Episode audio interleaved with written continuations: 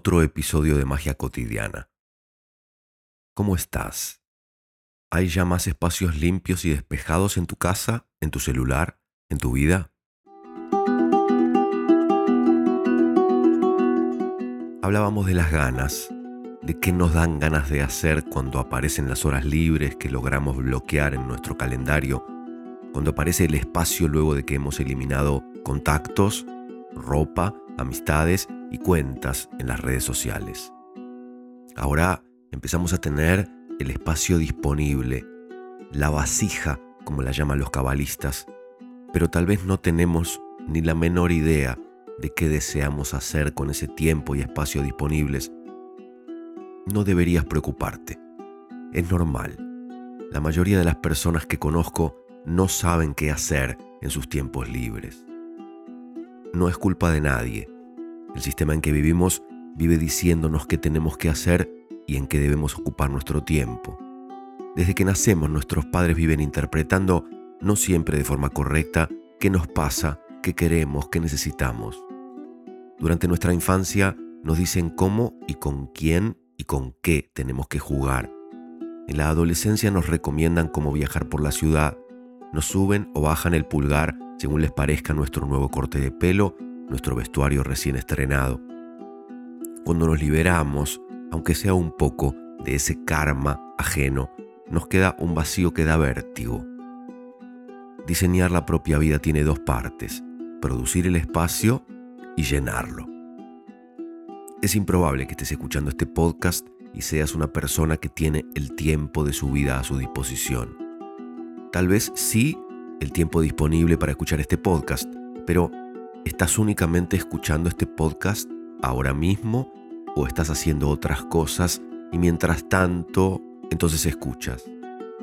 Lo más seguro es que te falta tiempo para tu intimidad contigo, seas quien seas, hagas lo que hagas.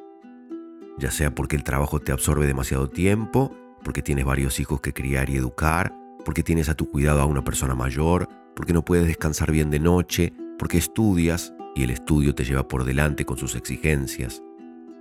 Lo que seguramente te sucede es que no te alcanza el tiempo y sientes que no puedes darte el lujo de tomarte una hora o dos horas para disfrutar de tu propia compañía haciendo alguna actividad que te resulte placentera o interesante o nutritiva. La vida social, que es una trampa, y ya hablaremos de ello más adelante, te impone que si hay unos minutos libres entonces esos minutos libres debes pasarlos con tu familia, no en soledad. Salvo que no tengas familia y en ese caso probablemente tengas gente que se parece a una familia con quienes debes pasar esos poquísimos momentos libres que aparecen en tu calendario. Así funciona el sistema en que vivimos.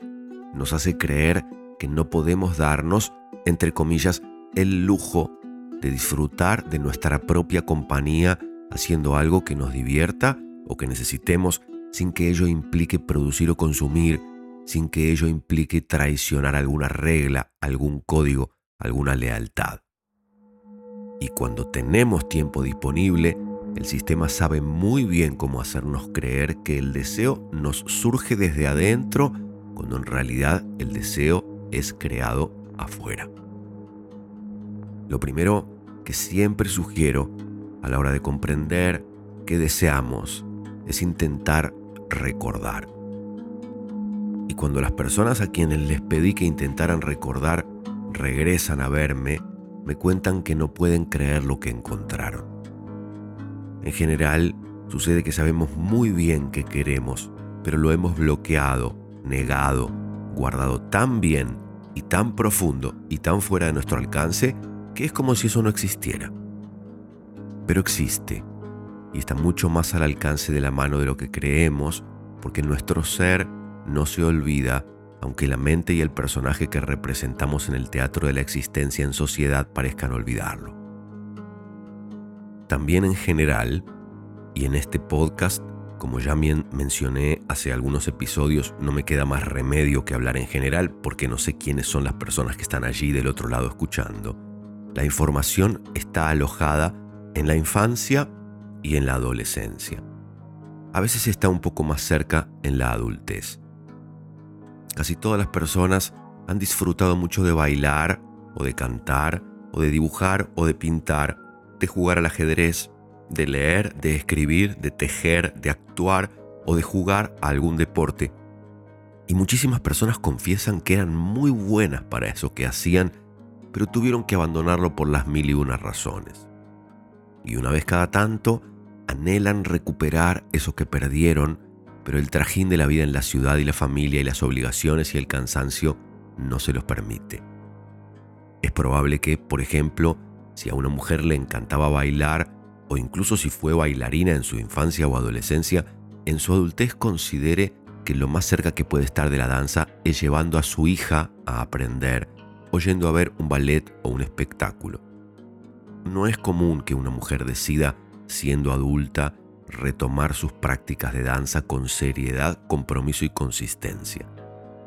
Sí que hay mujeres que retoman o que han continuado con su entrenamiento, pero no es el caso de la mayoría de las personas.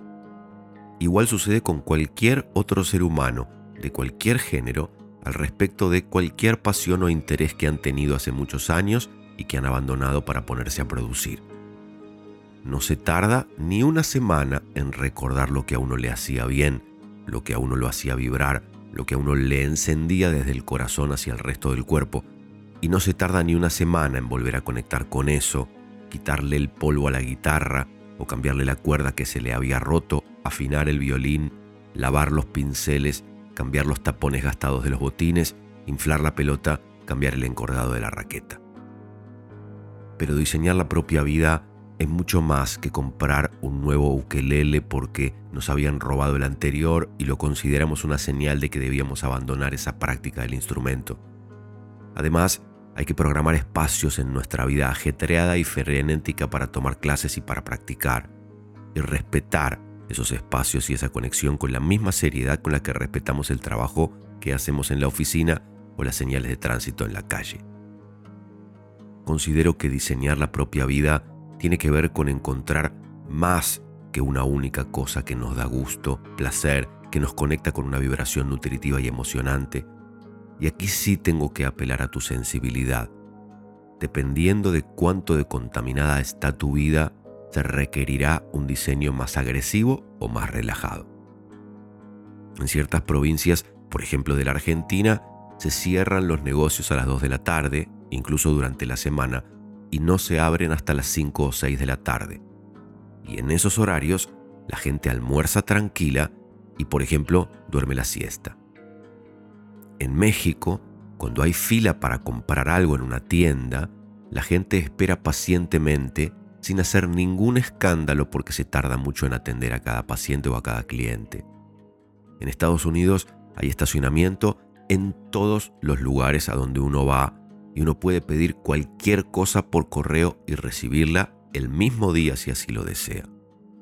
En Londres uno puede llegar en transporte público tan cómodamente a cualquier lugar como lo haría en el propio auto a una fracción del costo. En Los Ángeles la gente no camina por la calle, igual que en muchos otros lugares de Estados Unidos. En Argentina, en cambio, todo el mundo camina en todos lados por la calle. En Estados Unidos se puede dejar propina incluida en la tarjeta de crédito cuando uno consume algo, por ejemplo, en un restaurante. En Argentina no se puede, y donde sí se puede, los camareros nos piden que la dejemos en efectivo porque si no, los dueños se quedan con su dinero. Dependiendo del lugar en donde vivas, dependiendo del tipo de vida que hagas, dependiendo de la gente con la que te relaciones, se requerirá un diseño particular. Pero, seas quien seas, hagas lo que hagas, vivas donde vivas, se va a requerir de tu parte una energía dedicada a diseñar tu vida, porque sin diseño la vida es un caos y es el sistema el que decide cómo nos va a ir, qué vamos a hacer y en qué vamos a invertir nuestra energía, nuestro tiempo y nuestro dinero. En mi caso, para poner el ejemplo que más conozco, hago dos o tres cursos online que tienen clases cada semana por varias horas. Yo decido cuántas horas dedico cada semana a cada uno de estos cursos. Veo películas que elijo especialmente en diferentes plataformas, alrededor de tres películas por semana. Tal vez en algún caso, reemplazo una película por uno o dos episodios de alguna serie. Pero eso está programado en mi vida para ser hecho varias veces en la semana. Leo más o menos tres libros al mes, a veces en simultáneo, a veces uno, luego el otro, luego el otro, bien diferentes entre sí. Tengo un libro en el bolso que llevo conmigo a todos lados, tengo un libro en la mesa de luz en mi dormitorio, tengo un libro en el sillón de lectura en el living. De acuerdo a mi humor y de acuerdo a mi tiempo disponible, leo al menos un capítulo, 20, 30, a veces hasta 50 páginas de uno de los libros en cada momento libre que logro producir. Tengo varias playlists en Spotify. Una es la playlist de este podcast, Magia Cotidiana, que se puede buscar por mi apellido Jansenson o por el nombre de la lista Magia Cotidiana. Algunas con música que ya conozco y disfruto para diferentes estados de ánimo o diferentes momentos de cada día, y algunas con música nueva, sugerida por la plataforma especialmente de acuerdo a mis gustos. Las escucho cuando voy hacia cualquier lugar, cuando salgo a hacer ejercicio o me siento en mi casa a escribir o trabajar. Tengo inciensos de diferentes aromas que enciendo dependiendo del tipo de energía que necesito en cada momento. Tengo una alacena con aproximadamente 30 alimentos básicos que me encanta comer, incluyendo algunos snacks que puedo consumir cada vez que necesito nutrir mi cuerpo. Tengo unas playlists favoritas de videos en mi canal de YouTube que a su vez me sugieren otros videos similares. Cada vez que necesito inspiración o motivación, miro esos videos que me levantan el ánimo, me abren nuevas puertas, me refrescan, me hacen sentir menos solo, me hacen sentir más comprendido. Recibo información de espectáculos, muestras, eventos especiales, conciertos, actividades de mi interés que agendo tanto como puedo con una frecuencia y consistencia suficientes como para no sentir que son cosas aisladas que hago solo de vez en cuando, sino que son cosas regulares que forman parte de mi vida cotidiana. Son parte de mi vida, no son excepciones, no son cosas que hago una vez cada tanto cuando me acuerdo, cuando alguien me invita, cuando es una situación muy especial. Son cosas que forman parte de mi vida cotidiana. Sigo a determinadas cuentas de Instagram que me inspiran y motivan.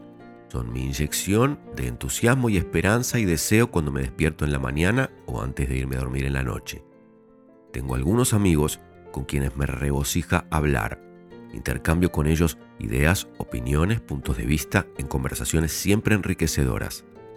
No siempre puedo verlos personalmente porque viven en diferentes lugares del mundo, pero estoy en contacto con ellos tan frecuentemente como deseamos y necesitamos. Hay algunas páginas web de diseñadores que me gusta ver y estudiar y estoy suscrito a revistas de temas que me interesan. Leo papers con investigaciones que me enriquecen. Tengo un abono en un sitio de yoga que es gaia.com, que no solamente tiene cientos de clases de yoga diferentes, sino además videos de meditación y películas sobre diferentes aspectos de la espiritualidad. Hay ciertos lugares de la ciudad, de varias ciudades que visito con tanta regularidad como puedo, en los que siento que me enchufan a una corriente de entusiasmo. Algunas librerías, algún bar, un par de restaurantes, lugarcitos, parques, esquinas, rincones escondidos. Medito entre dos y cinco veces por semana desde hace alrededor de 30 años. Cocino y disfruto de la actividad de cocinar gracias a la que puedo preparar mis alimentos tal como me gusta y necesito.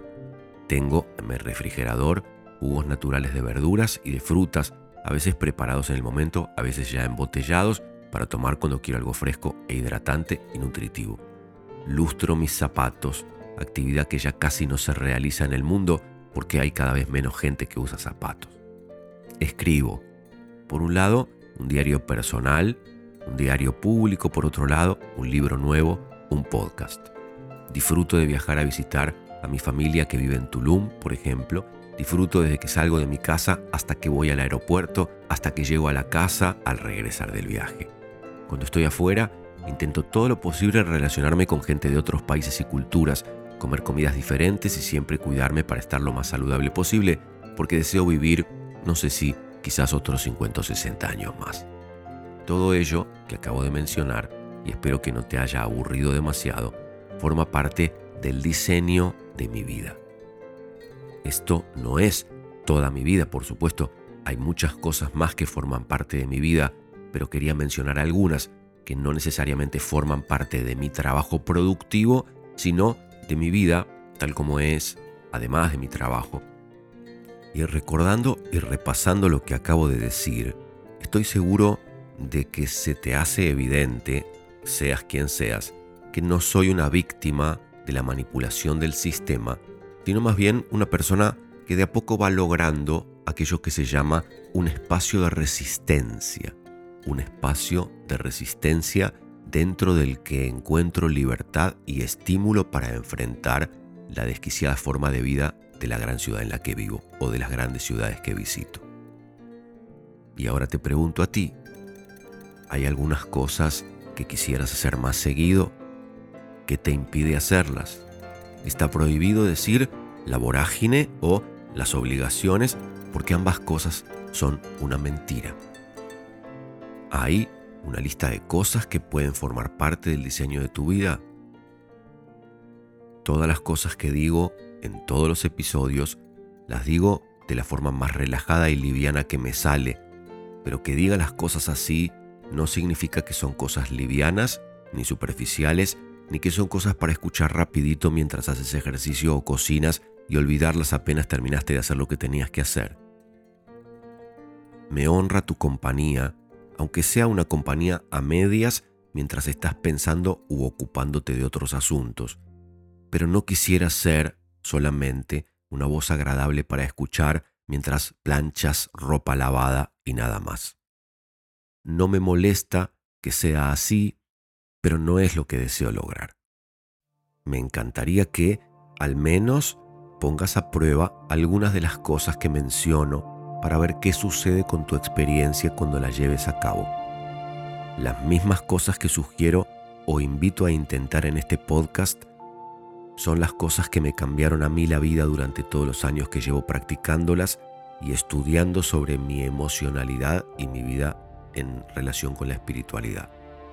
Todos los aspectos de mi vida han mejorado notablemente, a veces extraordinariamente, gracias a que apliqué las sugerencias que me hicieron aquellas personas que me fueron guiando por el camino.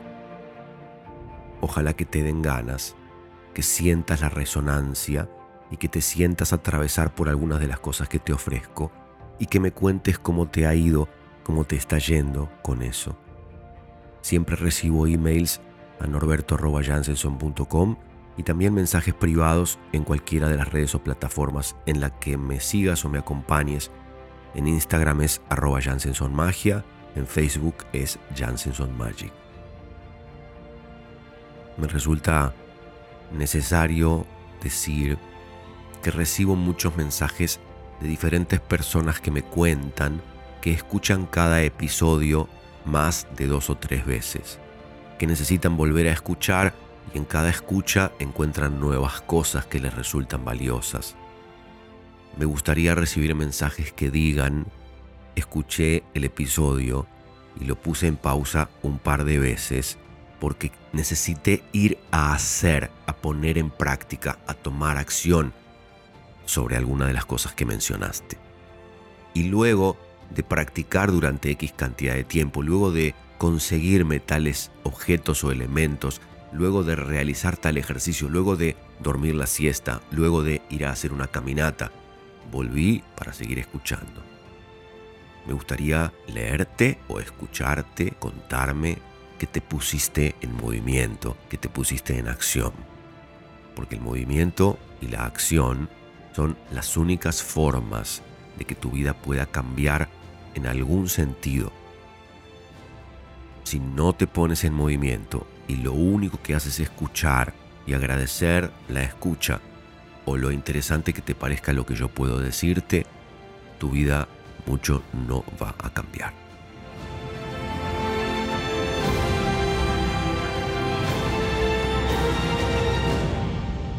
Te pido disculpas si me he puesto muy insistente con esto. Hoy te dejo un poco más temprano para darte espacio y tiempo de reflexionar sobre el diseño de tu vida y tal vez para ponerlo en práctica el tuyo. del diseño de la vida de tu familia, a lo mejor podríamos ocuparnos en otro momento. Primero, el tuyo, tú contigo. Nos encontramos muy pronto en el próximo episodio. Un abrazo. Dit is wat het moet zijn. Ik weet het zeker. In alles wat ik zocht, kom ik je tegen. Jij bent zo anders, alles verandert iedere keer. Dat wat ik wilde, wat ik dacht te kennen, dat wil ik niet meer. Voller tegenin, mezelf verloren. Maar dat wat ons verbindt, heb ik gevonden. Het lijkt nu zo anders, want we veranderen iedere keer. Wist niet wat ik wilde, maar leerde jou kennen en dat smaakt naar meer. Weet ik niet meer wie we waren, bitterzoet. Dan schuif ik bij jou aan tafel en ik weet met ons komt het goed. Waar smaken steeds verschillen, kan er zoveel moois ontstaan. Hoe kan iemand zo, iemand zo anders als jij? Juist de enige zijn die voor me is gemaakt. Alles zwart of wit, verre gesloten. Maar kijk het met jouw blik. ging alles open. Het is nu zo anders, want we veranderen iedere keer. Soms is wat je wil, niet dat wat je dacht, maar oneindig veel meer. Weet ik niet meer wie we waren, voelt het leven bitterzoet. Dan schuif ik bij jou aan tafel en ik weet met ons komt het goed. Maar smaken steeds verschillen, kan er zoveel moois ontstaan. Hoe kan iemand zo, iemand zo anders als jij? Juist de enige zijn die voor me, weet ik niet meer wie we waren. Voelt het leven bitterzoet. Dan schuif ik bij jou aan tafel. En ik weet, met ons komt het goed. Maar smaken steeds verschillen, kan er zoveel moois ontstaan. Hoe kan iemand zo, iemand zo anders als jij? Juist de enige zijn die voor me